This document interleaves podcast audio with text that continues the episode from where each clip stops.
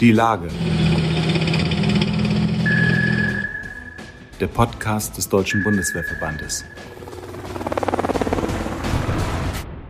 Liebe Mitglieder und Freunde des Deutschen Bundeswehrverbandes, heute sind wir im Gespräch mit einem Mann, der die Reserve wie kann's weiter kennt.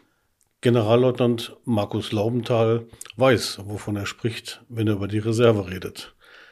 Als er sich von 1983 bis 1985 zum Reserveoffizier der Panzertruppe ausbilden ließ, waren die, ja, kann man sagen, die Reservoirs noch gut gefüllt mit Mob-Resis und allem, was dazugehörte.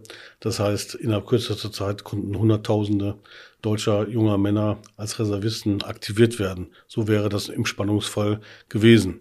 Die Zeiten sind vorbei. Die Bundeswehr ist seitdem dramatisch geschrumpft und im Prinzip fängt man neu an, die Reserve wieder aufzubauen. Die Zeitenwende tut ihr Übriges dazu und macht die Notwendigkeit deutlich.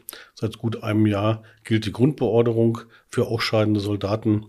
Wir haben im Gespräch mit Markus Laubenthal erörtert, was zu tun ist, damit die Reserve wieder eine ernstzunehmende Kraft wird und wie lange das ungefähr dauern könnte. Mein Name ist Frank Jungblut, ich bin Chefredakteur des Magazins Die Bundeswehr. Ja, Herr General Laubenthal, wir freuen uns, Sie zum Gespräch, zum Gespräch bei Ihnen sein zu dürfen. Die Reserve, ein großes Thema in diesen Zeiten, in Zeiten der Zeitenwende. Ähm, und wir, es gab mal Zeiten, da hatten wir viel mehr Reserve.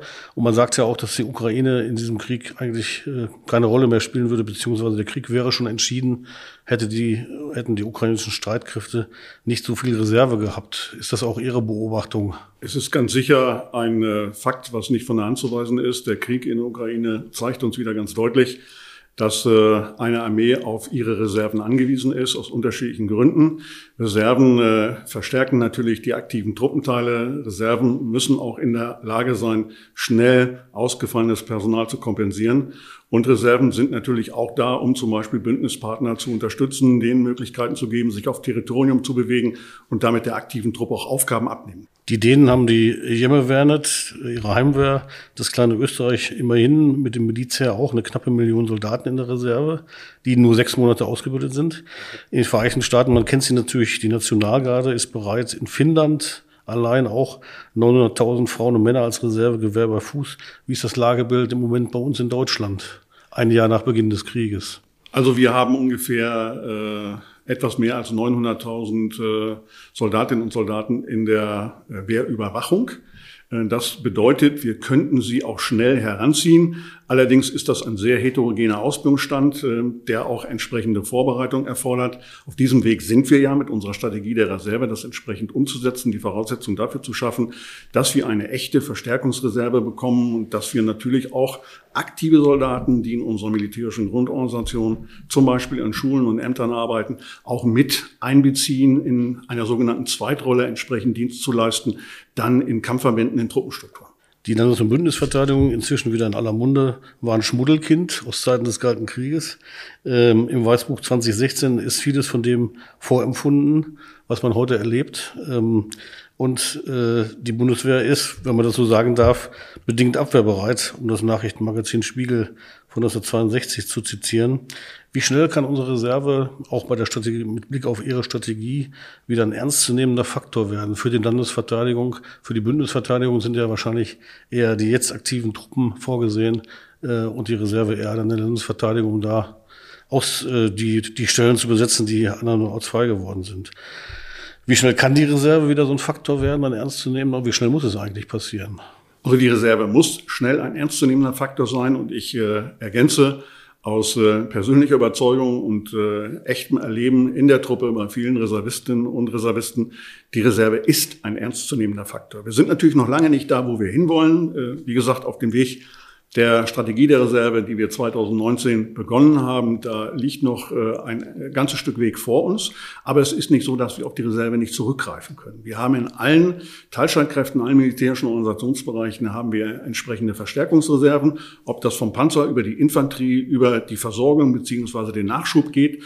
Und wir haben ja jetzt auch vor zwei Jahren äh, den äh, freiwillig Wehrdienstleistenden im Heimatschutz äh, neu aufgelegt, um auch gerade den Heimatschutz für die Landes- und Bündnisverteidigung, für die nationale territoriale Verteidigung zu stärken. Ist das ein Modell, von dem man sagen kann, das hat sich bewährt schon? nach knapp zwei Jahren oder etwas mehr als zwei Jahren? Ja, aus unserer Sicht ja. Die ersten Zahlen dazu liegen natürlich jetzt vor äh, nach dieser Zeit. Also wir haben unsere äh, entsprechenden äh, Verpflichtungen, das, das Gewinn von Personal haben wir erreicht. Ähm, davon äh, wandert allerdings auch wieder einiges ab, weil sich die Menschen dann Kennenlernen der Bundeswehr natürlich auch umorientieren innerhalb der Bundeswehr, Binnenarbeitsmarkt sozusagen und sich für andere Laufbahnen entscheiden. Ich äh, sehe das überhaupt nicht mit einem wachenden Auge, äh, mit einem weinenden Auge, sondern eher mit, mit, mit äh, zwei lachenden Augen, weil ich sage, jeder, der bleibt, ist ein Gewinn für die Bundeswehr. Schön wäre es für die Reserve, genauso schön ist es aber auch in einer anderen Verwendung. Ja, Russlands Invasionsarmee hat vor ungefähr einem Jahr die Tür nach Europa eingetreten. Deutsche Soldaten dienen an der Ostflanke, verstärken immer weiter. Heute sind Patriot-Einheiten nach Polen gegangen, nach Südostpolen, um dort den Luftraum zu sichern oder mit, mitzuhelfen. Die baltischen Staaten äh, bereiten sich immer mehr darauf vor. Polen rüstet massiv auf, bestellt Panzer wie noch nie und sagt, wir werden demnächst das größte Territorialheer in Europa haben oder im Rahmen der NATO in Europa. Ähm, auch das gute Material geht natürlich an die Ostflanke. Da, ist, da muss ja volle Einsatzbereitschaft sein. Ähm, wie viel Reserve brauchen wir eigentlich in der Heimat, wenn Sie auch eine Zahl nennen können? Äh, wenn die besten Truppen und das modernste Material die Flanken gegen Russland sichern, der NATO? Also wenn wir mal auf die Zahlen schauen, sagen wir, wir haben etwa 200.000 äh, aktive Soldatinnen und Soldaten. Ähm, dazu brauchen wir 60.000, so haben wir es im Moment äh, angelegt äh, in der Strategie, äh, als die Truppenreserve. Das ist sozusagen der Anteil, der wirklich die Truppengattungen, die Organisationsbereiche verstärkt.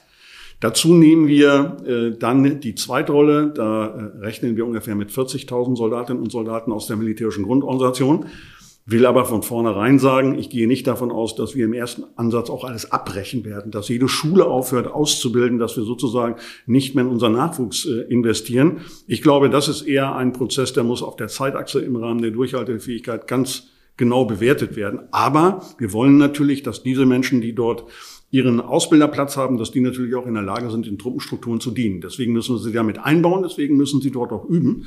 Und dann rechnen wir nochmal mit etwa 30.000 äh, sogenannter Personalreserve. Das sind Spiegeldienstposten. Das sind also äh, zum Beispiel Stabsoffiziere und Unteroffiziere, die in festen Truppenstrukturen, in Stäben äh, entsprechend äh, Leute ersetzen können beziehungsweise verstärken können in ihrer Fähigkeit, in ihrer Funktion.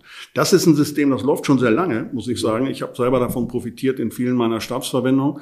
Und ähm, das wird auch sehr gerne angenommen durch die Reserve. Es ist eine klare Beorderung, es ist sehr regional, es ist klar berechenbar, man weiß, wann man gefordert ist, man macht sehr viel Übungsvertretung, man unterstützt sehr viel im Bereich ähm, des äh, Übungswesens und das ist von beiden Seiten sozusagen gerne genommen eine echte Win-Win-Situation. Wie groß ist die Bedrohung eigentlich hier bei uns zu Hause in der Heimat? Also ich glaube, die Bedrohung ist überall äh, real. Das zeigt äh, auch der Überfall äh, auf die Ukraine jetzt äh, wieder im Februar vergangenen Jahres zeigte es auch schon im Februar des Jahres 2014. Also das haben wir jetzt zum zweiten Mal erlebt. Äh, daher muss man wirklich davon ausgehen, dass Russland es ernst meint äh, bei der äh, Nutzung militärischer Gewalt zur Durchsetzung seiner politischen Ziele. Ähm, mit den Modernisierungsprogrammen, die die russischen Streitkräfte in den vergangenen Jahren gefahren sind, Sie haben die Raketen angesprochen, ist das natürlich sehr präsent, sehr real bei uns. Und dagegen müssen wir uns schützen. Das ist nicht nur mit einer Reserve auf dem Boden zu tun, das ist auch vor allen Dingen mit einer modernen und kampfkräftigen, abschreckenden, äh, aktiven Truppe zu tun im Bündnisrahmen. Da äh, gelingt es dann äh, sicherlich auch zu 100 Prozent äh, zu überzeugen und abzuschrecken, wenn man es gemeinsam tut. Und dazu muss natürlich auch eine entsprechende Modernität da sein, die das Ganze unterstreicht. Wir hatten, wir hatten das Thema gerade schon am Rande. Äh, die Reserve der Bundeswehr soll im besten Fall in 48 Stunden einsatzbereit sein. Ist das zu schaffen eigentlich?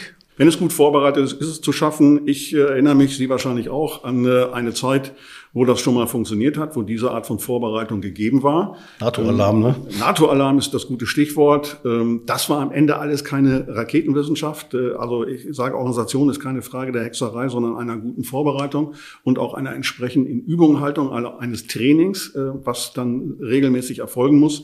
Dann werden diese Dinge auch äh, geschafft werden. Man darf allerdings nicht vergessen, dass wir eben nicht mehr so aufgestellt sind, wie das äh, äh am Ende des Kalten Krieges vorherrschte, insbesondere mit einem Verwaltungsapparat, der sich um das komplette Wehrersatzwesen gekümmert hat.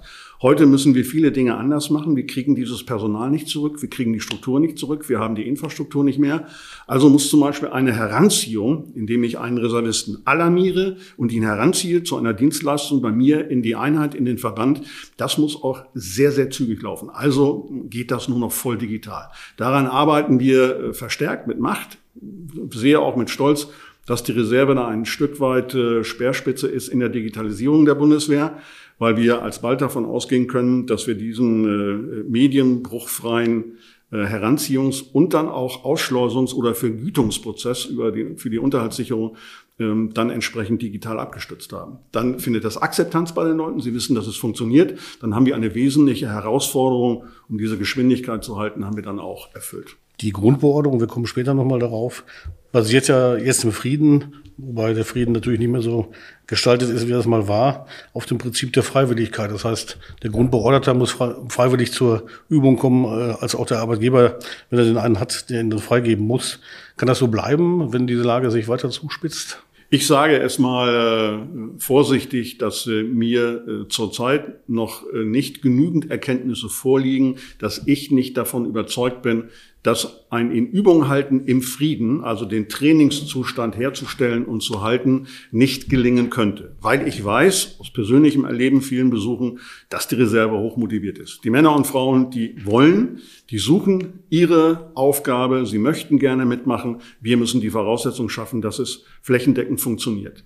Ich sage aber eindeutig, dass wir uns als Arbeitgeber Bundeswehr, als derjenige, der den Nutznießen von dieser Reserve zieht, uns besser erklären können und wahrscheinlich auch besser erklären müssen gegenüber Arbeitgebern und Arbeitgeberinnen, die viele Vorbehalte sicherlich haben aus Unverständnis heraus, dass wir ihnen ihr Fachpersonal für ungebührlich lange Zeit sozusagen aus dem Produktionskreislauf entziehen. Das wollen wir nicht. Wir wollen da durchaus im Geben und Nehmen arbeiten. Wir versuchen sehr viel an Wochenenden zu tun, da wo die Fachkräfte eben nicht in ihren äh, Firmen arbeiten, ähm, brauchen aber doch die ein oder andere Übung für eine Woche oder auch zwei, die dann mal sein müssen, im, einmal im Jahr oder vielleicht alle zwei Jahre, um einen entsprechenden Übungsstandard auch zu halten.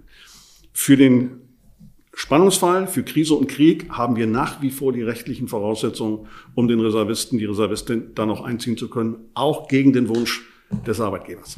Das war, glaube ich, früher auch äh, genauso. Ja, das hat sich nicht also ohne den Spannungsfall meine ich auch. Ja. Ich erinnere mich, als ich einberufen wurde, hätte der Arbeitgeber sagen können, möchte ich aber nicht, äh, oder auch begründen können, aber er hat eigentlich nichts genutzt. Ja, Sie sprechen auf die Alarmreserve an, äh, genau. die sogenannte Mobilmachungsreserve, ein kleiner Teil oder ein kleiner Teil der damals sehr großen Reserve, die für einen gewissen Zeitraum, ich meine, es waren zwei oder drei Jahre, eben äh, dann auch verpflichtend zu solchen äh, Wehrübungen herangezogen wurden und sich eigentlich auch nicht entziehen konnten. Kommen wir zur Ausrüstung, Infrastruktur und Unterkünften. Ich war mit einem Kollegen vor einem Jahr hier, wir haben zusammen gedient bei der Heeresflugabwehr und haben einfach mal gefragt, wie es denn wäre, wenn wir jetzt also in unserem hohen Alter noch Reservisten würden. Und Herr Zorn meinte, er hat noch nicht mal ein Gewehr für uns. Ähm, da kommen wir zum Thema Ausrüstung, Infrastruktur, Unterkünfte.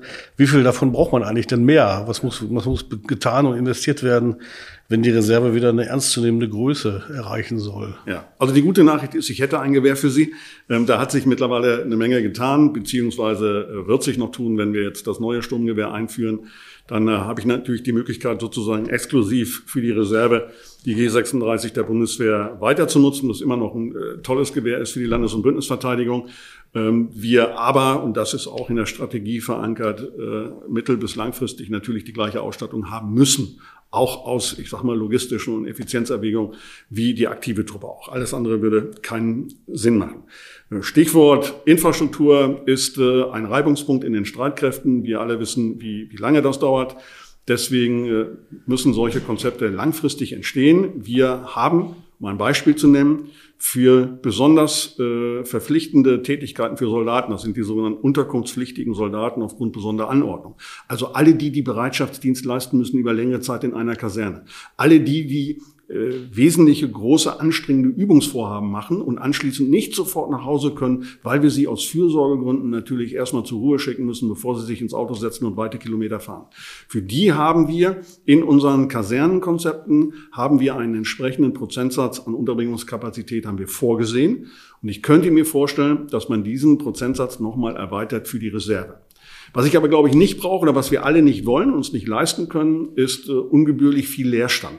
Mhm. Deswegen ist, muss das Verhältnis ausgewogen sein. Und deswegen setze ich natürlich auch darauf, weil wir die Reserve ja einsetzen wollen, dass entweder Infrastruktur frei ist, in die die Reserve gehen kann, weil die aktive Truppe bereits raus ist, oder wir dann zum Teil auch mobil untergebracht werden im Zelt. Und ich meine nicht nur die Dackelgarage, die wir beide auch noch kennen, also das Zweimannzelt, das wir zusammenknüpfen. Ich meine dabei natürlich auch größere Typ-2-Zelte, in denen dann sozusagen Gruppen und auch Züge untergebracht werden können. Ja.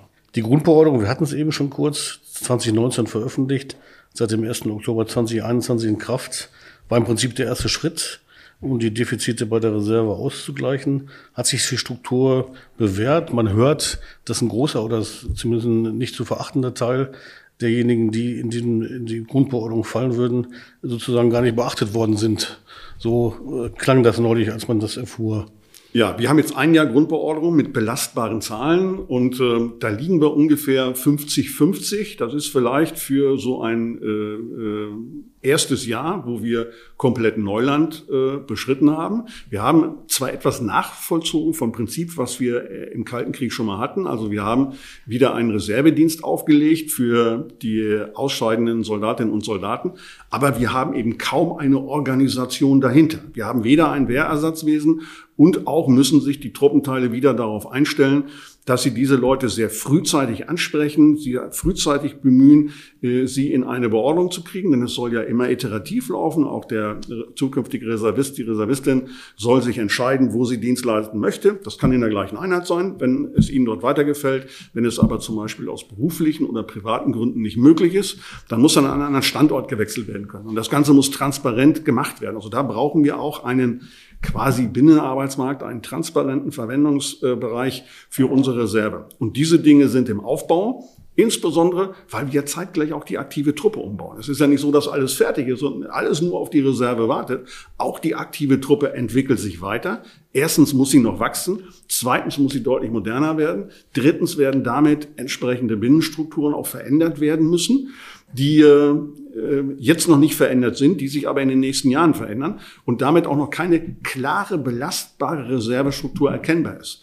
Dafür schaffen wir Übergangsmöglichkeiten mit äh, sogenannten Dienstposten, Konstrukten. DPAC ist die große Abkürzung, ist in der Bundeswehr ein Stück weit verbreitet. Aber ich betone, es ist wirklich nur eine Übergangsmöglichkeit. Ich will für jeden Reservisten einen Platz, eine äh, militärische Heimat und eine Aufgabe haben mit der entsprechenden Ausbildung und Ausstattung. Und das in diesem Jahrzehnt. Das klingt gut. Wie kann man sich den Reservisten 2025 eigentlich vorstellen? Auch was die Ausrüstung vor allem angeht. Ich hatte nach meinem Wehrdienst ähm, bei der Flugabwehr, Heeresflugabwehr im Jahr 1988, als ich dann ging, Bekleidung wie Feldanzug, Parker, Stiefel, Helm im Keller, das Kennwort war weißer Fisch, das ist 35 Jahre her. wird das wieder so kommen? Wird, wird die Ausrüstung in der Form äh, verfügbar sein für jeden, dass er sie auch zu Hause hat? Ja. Abgesehen vom Gewehr natürlich. Das versuche ich äh, natürlich äh, so zu organisieren, dass mit dem Kennwort weißer Fisch, das nehme ich mal auf. Vielleicht kommt das ja auch über so ein App-Heranziehungsverfahren dann auch äh, mit, mit der gleichen Wirkung. Ähm, wir haben mittlerweile schon einiges geschafft, muss ich sagen. Wenn man mal in die Strategie guckt, ähm, was wir uns alles vorgenommen haben, dann kann ich Ihnen sagen, haben wir jetzt die Übungsmöglichkeiten für die Reserve äh, deutlich verbessert. Wir sind mal gestartet bei 4.500 Stellen Reserve. Das ist ein Vollzeitäquivalent eines aktiven Soldaten, also 365 Tage. Da sind wir jetzt äh, angekommen bei 5500 und unsere äh, Berechnungen sagen, wenn wir diese Reserve, die ich eingangs beschrieben habe, erreicht haben, brauchen wir etwa 7500 Stellen, um ausreichend Übungsmöglichkeiten für die Inübunghaltung und für, für die Entlastung der aktiven Truppe zu schaffen. Auf diesem Weg sind wir. Das äh, ist äh, sehr erfreulich. Wir haben äh, jedem Reservisten und jeder Reservistin, zumindest für den Heimatschutz, einen identischen Ausstattungssatz an persönlicher Ausrüstung äh, übergeben, den äh, der Betreffende auch in der Beordrung mit nach Hause nimmt, damit er eben schnell verfügbar gemacht werden kann. Ähm, damit hat er alles, was er für die Einsatzaufgabe im Heimatschutz, bei den anderen Truppengattungen ist das natürlich ein bisschen abgestuft, je nachdem, welche Ausstattung da erforderlich ist, aber auch das wird entsprechend geregelt hat er verfügbar, um entsprechend seine Aufgabe auch verzugslos antreten zu können. In Ergänzung mit dem digitalisierten Heranziehungsverfahren müssten damit viele Hürden überwunden sein, um einer schnellen Heranziehung dann auch Rechnung tragen zu können und dann die Männer und Frauen schnell am Einsatzort in der entsprechenden Ausstattung, mit der entsprechenden Handwaffe oder mit der zusätzlichen Ausstattung in ihrem Standort dann auch äh, koppeln zu können, damit sie in den Einsatz gehen können. Zu guter Letzt der Wehrdienst ausgesetzt seit 2011. Äh, ähm, würde in der derzeitigen Situation aus Ihrer Sicht wenn man das, wenn sich das Ganze noch weiter verschärft, wenn tatsächlich mal deutsche Truppen gegen russische Truppen wirklich im, im Kampfeinsatz sind. Klar, im, im, Verteidigungsfall würde die Wehrpflicht ja nicht ausgesetzt bleiben. Äh, aber gibt es irgendeinen Grund aus Ihrer Sicht, dass man sie vielleicht vorher schon wieder aktiviert?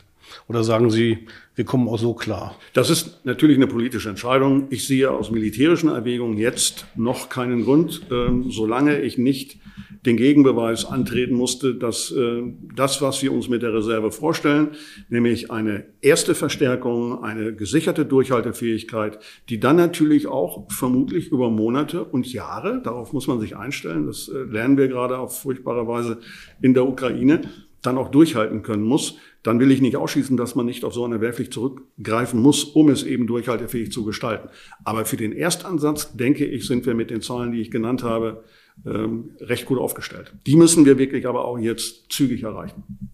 Ja, vielen Dank, Herr General, fürs Gespräch und äh, wir freuen uns auf weitere neue Erkenntnisse in Zukunft. Herzlichen Dank für das Gespräch.